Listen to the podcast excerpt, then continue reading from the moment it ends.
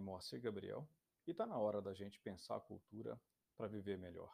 Só dois minutinhos.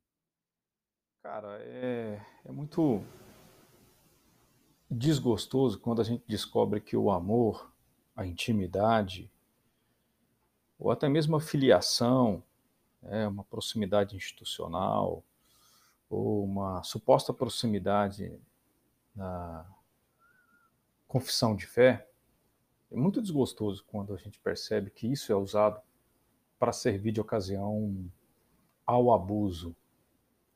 Olha, eu descobri as duras penas que de algumas pessoas o melhor é jamais ser chamado de irmão.